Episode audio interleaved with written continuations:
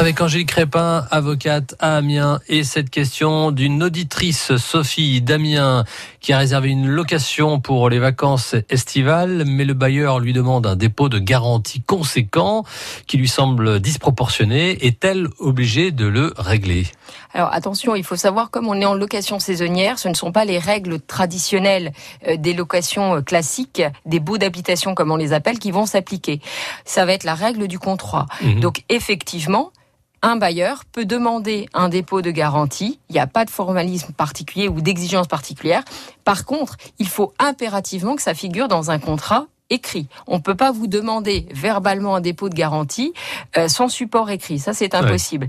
Mais au-delà de cette exigence de contrat écrit, il n'y a pas de règle. Donc effectivement, le bailleur peut demander euh, le dépôt de garantie qu'il estime nécessaire. Attention, la pratique veut qu'en général, c'est 20 à 25% Sachant que c'est quoi le dépôt de garantie? C'est la somme qu'on donne au bailleur pour l'assurer en fait des dégradations qu'on pourrait commettre mmh. dans le logement. Donc pour lui donner euh, bah, justement effectivement une garantie qu'il ne sera pas, euh, qu'il n'aura pas de frais dès lors que euh, le locataire dégrade le logement. Donc 20 à 25% on peut considérer effectivement que c'est un chiffre suffisant.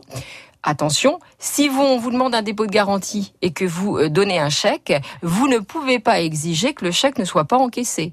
Tout chèque émis doit être provisionné et le bailleur peut effectivement estimer nécessaire d'encaisser ce chèque. Même chose, autant le dépôt de garantie en tant que tel doit être prévu dans le contrat de location saisonnière, autant les modalités également de restitution du dépôt de garantie doivent également être stipulées clairement, de manière non équivoque, dans le contrat, comment récupérer euh, après et là aussi, c'est Là aussi, c'est contractuel. Il n'y a pas de de délai pour restituer. Euh, on va tout prévoir mhm. dans le contrat. Alors ça veut pas. Voilà, tout doit être prévu dans le contrat, y compris justement ces modalités de restitution et les délais euh, qu'on va donner au bailleur après avoir récupéré son mhm. logement pour restituer l'argent. Euh, ce qui suppose d'ailleurs. c'est combien à peu près? Oh, En général, c'est quelques jours. Mhm. Hein. mais il faut savoir que ça nécessite état des lieux d'entrée état des lieux de sortie. Faut surtout pas avoir peur quand on prend une location, y compris saisonnière, hein, d'établir un état des lieux d'entrée et d'établir un état des lieux de sortie.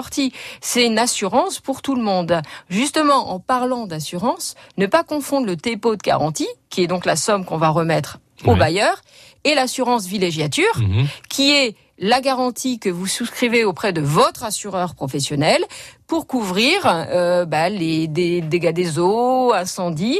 C'est le pendant en fait de l'assurance habitation pour les locations saisonnières et les locations de vacances. Angélique Crépin, avocate à Amiens. Et je vous rappelle que les conseils d'experts euh, sont aussi sur francebleu.fr.